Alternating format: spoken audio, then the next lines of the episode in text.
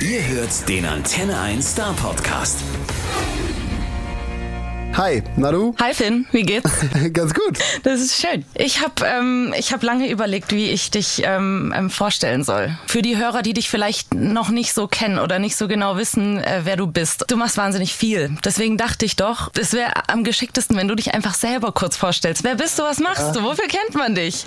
Ja, das ist mein Problem. Ich habe das gleiche, also ich habe die gleiche Schwierigkeit damit wie du. Ähm, man vergisst ja selber dann auch tatsächlich leider immer schon voll viel, was man gemacht hat. Also ich, äh, ich mache, guck, das kann ich selber nicht.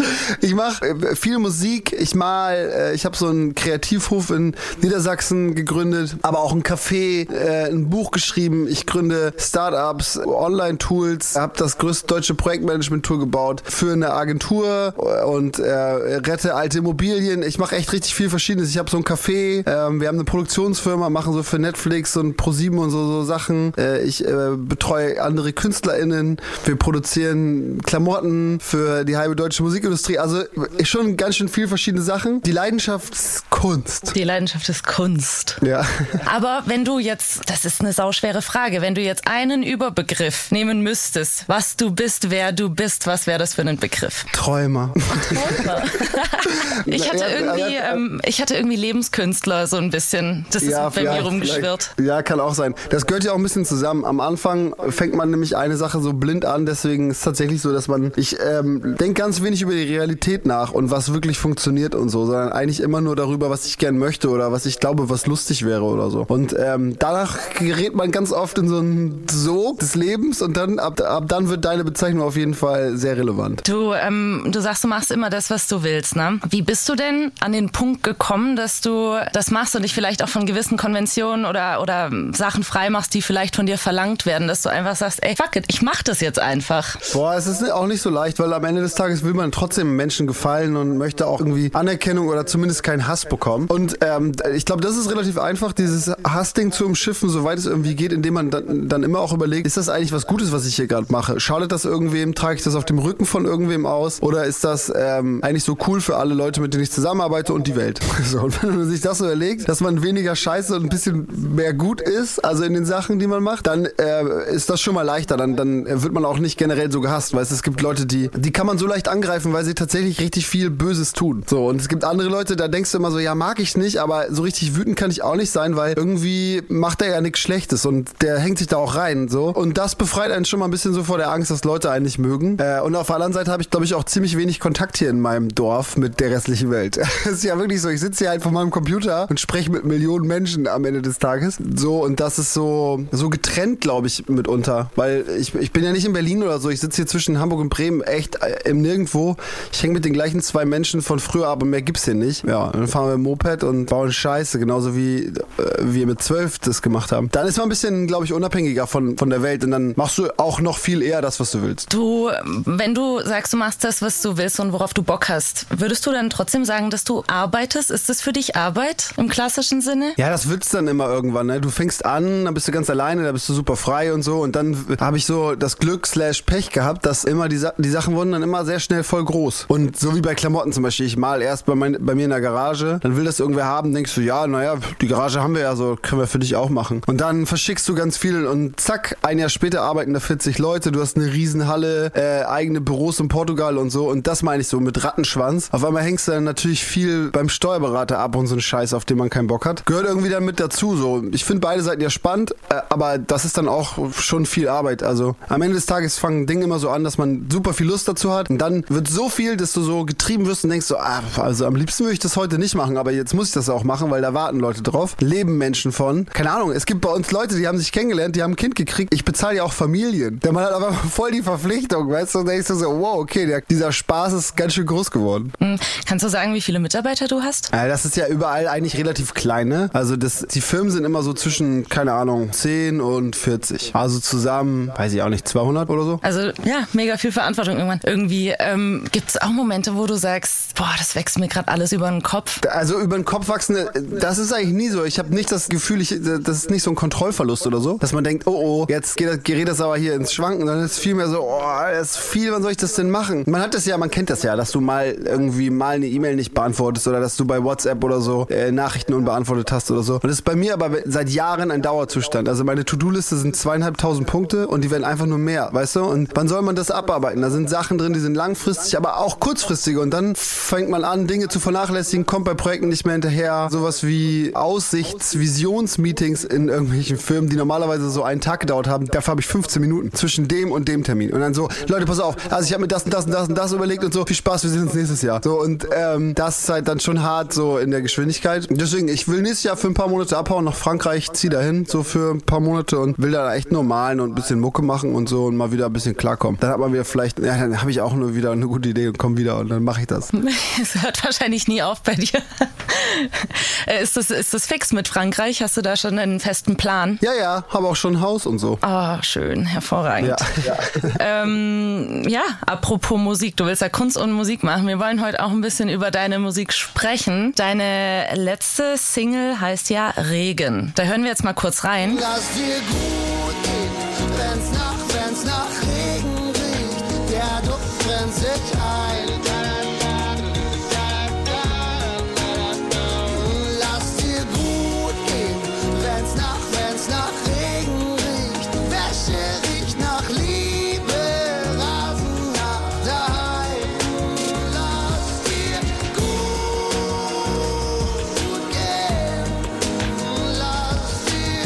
geht's denn da? Also, ich habe festgestellt, eine wichtige Sache, ein Tipp an jeden Menschen da draußen. Ne? Eine Sache, die bei mir echt noch über ist, und das ist eine der wenigen, die mir immer wieder ein gutes Gefühl gibt, ist, wenn man, wenn man irgendwas riecht und dann hat man ein gutes Gefühl. Ne? So wie es früher bei Oma roch, so wie ja, frisch gemähter Rasen riecht oder eben wie Regen riecht. Und diese ganzen Ereignisse oder diese Sachen sind so gefühlt die einzigen Dinge, die in meinem Leben übrig sind, die mir schlagartig ein gutes Gefühl vermitteln können und die mich aus dem Stress rausholen und so. Und ich habe da voll viel drüber gesprochen mit Franzi, meiner Freundin und so, warum wir heutzutage heutzutage so wenig neue Gerüche verknüpfen. Weil es ja eigentlich total das geile Mittel. Deswegen habe ich mir überlegt, wenn man jetzt Regen, also wenn es einem gut geht, wenn es regnet, dann in diesem ersten Moment, in dem Moment, wo du diesen Geruch mit dem Gefühl verknüpfst, dann hast du immer ein gutes Gefühl, wenn es wieder regnet. Das heißt, lass dir gut gehen, wenn es nach Regen riecht, denn der Duft brennt sich ein. So, das ist der Satz, ne? Und ich finde, dass das ist echt so wichtig, wenn man das jetzt mal als Mantra in sein Leben mitnimmt, dass man sagt so, ey, jeder Geruch könnte neuer sein und wenn es mir dabei richtig gut geht, dann vielleicht verbinde ich das für immer und davon davon habe ich immer was. Das fand ich so irgendwie ein Lifehack.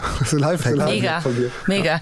Ich würde auch gar nicht sagen, dass man ähm, so, so wenig neue Gerüche in seinem Leben verankert im Herzen, sondern man checkt es erst viel später, oder? Ja, kann auch sein. Ja, das dauert vielleicht einfach lange. Ich habe ja am Anfang auch nicht gemerkt, dass ich das gut finde. Das war ja Jahre später so. Aber ich finde es schon krass, weil das darf man echt nicht vergessen. Je älter man wird, ne, desto weniger so schöne Erlebnisse gibt's gefühlt. Also ähm, als man Kind war, haben sich so viele Sachen damit verbunden. Es, weiß jeder so, die Sachen, die einen an Kindheit erinnern, sind ganz oft, keine Ahnung, äh, Backen, äh, Aufbackbrötchen, äh, keine Ahnung, die, diese Biber-Bettwäsche da von deiner Oma und so Zeug. Solche Sachen, die verbindet man irgendwie mit schönen Momenten. Und was, was jetzt? Also keine Ahnung hier, so Orangen oder so Zeug, ne? Das auch alles. Das ist an Weihnachten und so Sachen. Also du hast so, aber was ist neu? Was von den neuen Sachen? Bei mir ist vielleicht Zweitaktgeruch, äh, Benzin, Öl, Feuer, was mit altem Holz gemacht, angemacht wurde und so. Solche Sachen finde ich jetzt auch noch cool cool, aber es gibt nicht mehr so viel wie früher. Ja, ähm, du, du gehst nach Frankreich, um Musik zu machen. Ist da, planst du da ein Album draus zu machen oder lässt du das einfach mal alles so auf dich zukommen? Nee, gar nichts. Ich will, ich will echt mal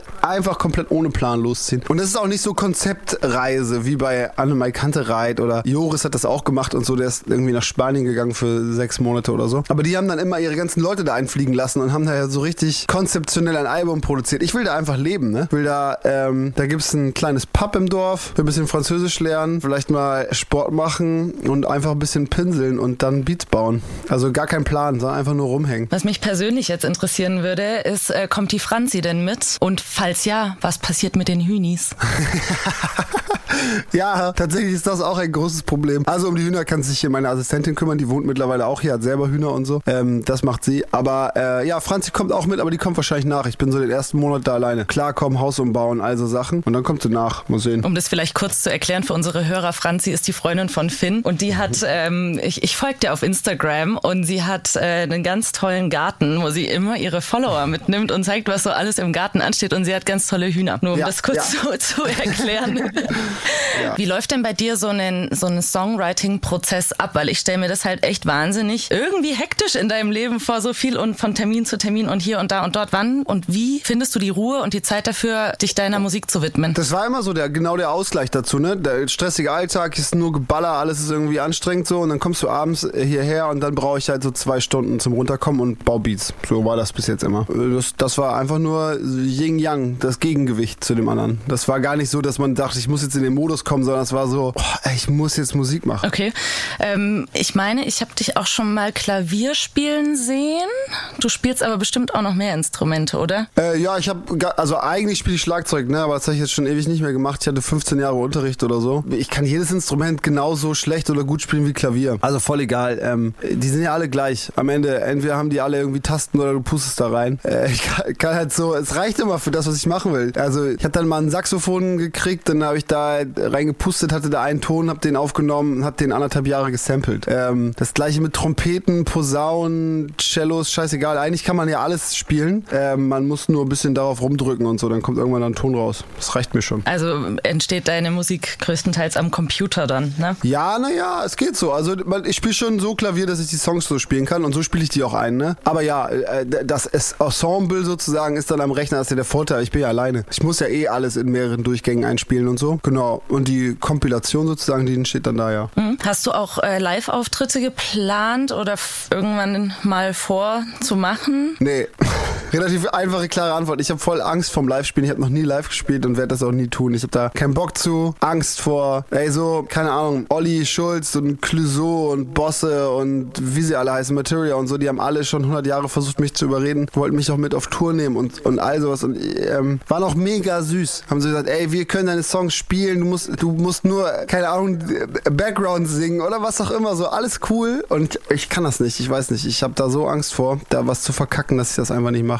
Okay, also machst du die Musik eher so für dich und dann halt auch für uns so ein bisschen wenigstens äh, auf der Platte. Na? Ja. Ich möchte mit dir gerne noch über Weihnachten sprechen. Wie, wie, wie, wie sieht denn ein Weihnachtsfest bei Finn Kliman aus? Ja, total entspannt hoffe ich dieses Jahr. Normalerweise reisen wir hier echt von Familie zu Familie. Dann ist da auch wieder voll der Struggle und zwischendurch sitze ich neben dem Weihnachtsbaum mit meinem Laptop und muss irgendeinen Server reparieren. Ähm, also war schon die letzten Jahre ziemlich busy, weil dann war, weißt du, dann die Online-Shops müssen laufen. Wir betreuen ja voll viele Kunden und so. Das heißt, ich habe eigentlich immer durchgängig gearbeitet und jetzt will ich es aber nicht mehr machen. Also dieses Jahr sitze ich hoffentlich vorm Kamin. Äh, es gibt viel Schokolade, es läuft King of Queens. Ich baue so eine Saturn 5 Rakete von Lego zusammen und dann ähm, mache ich nichts. Das ist es. Klingt auch mal geil. Hast du sonst irgendwelche Rituale, die du vielleicht aus deiner Kindheit kennst, die du jetzt immer noch fortführst oder deine Familie? Nee, irgendwie nicht. Ich weiß auch nicht. Bei uns war das nicht so. Klar ist irgendwie Kartoffelbrei, nee, Kartoffelsalat gegessen. Äh, aber sonst nö, irgendwie gar nichts. Keine Ahnung. Wir hängen da viel rum, gucken die ganze Zeit irgendwelche Serien und machen nichts eigentlich. Meine Brüder kommen, wir spielen Magic, falls das jemand kennt. Alle Nerds unter euch. Genau, das mache ich. Hast du eine Lieblingsweihnachtsserie oder einen Lieblingsweihnachtsfilm? Ja, also Serie tatsächlich so. Über Weihnachten gucken wir immer King of Queens. Also gucke ich sowieso eigentlich immer, wenn, wenn nichts mehr geht, so, dann gucken wir immer King of Queens. Dieses Jahr Emily in Paris. Oh, das wird super. Netflix, Netflix-Serie. Oh, ist so irgendwie richtig so Guilty Pleasure. Es gab schon eine Staffel jetzt zu Weihnachten kommt die zweite raus. Die habe ich richtig Bock drauf. Das ist so richtig so Teufel trägt Prada-mäßig. Äh, sowas finde ich mega geil. Klingt Hammer. Ja, so schön Weihnachten mit der Familie auch sein kann, genauso anstrengend kann es ja auch sein. Da gibt's, äh, weiß ich nicht, den Onkel, der vielleicht mal wieder zu tief ins Glas geschaut hat oder keine Ahnung, die Mutter, die hektisch durch die Gegend rennt, weil sie gestresst ist von den ganzen Vorbereitungen. Hast du eine Idee, wie man am besten damit umgehen kann? Geh, geh doch weg muss man sich ja nicht angucken da. Man kann ja dann einfach hochgehen.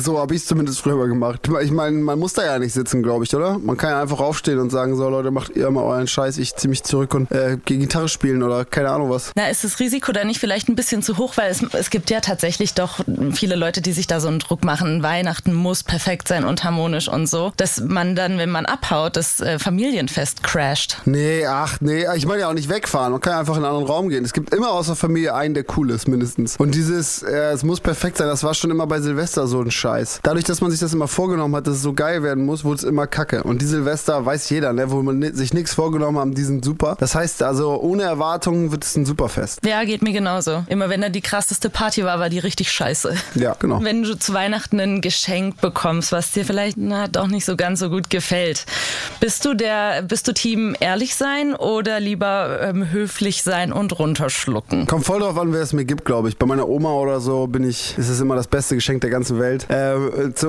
meiner Freundin und so habe ich schon den Deal, dass wir uns das sagen. Wenn, aber ist bis jetzt noch nie vorgekommen, aber wenn da mal sowas wäre, wo man sagt so, boah, ey, habe ich schon oder, oder mag ich überhaupt nicht oder so. Aber so, weißt du, ich, ich schenke mir auch echt nur was mit den Leuten, die mich wirklich gut kennen, so und andersrum auch. Also ich verschenke eigentlich nichts, was ähm, so vollkommen nach Scheiß ist oder so, wo ich weiß, das findet der eh kacke, sondern ich bin mir immer sehr sicher. Nochmal kurz zu Silvester. Machst du dir Vorsätze fürs neue Jahr oder ist das nicht so dein Ding? Na doch, immer so Kleinigkeiten, keine Ahnung. Man will jetzt mal wieder aufhören zu rauchen. Mehr Sport, mehr Musik, mehr Kreativität, weniger arbeiten, mehr Motorrad fahren. Also was klappt aber eigentlich nie, also deswegen ist auch scheißegal. Das ist halt so ein Versprechen in den Wind. Ja.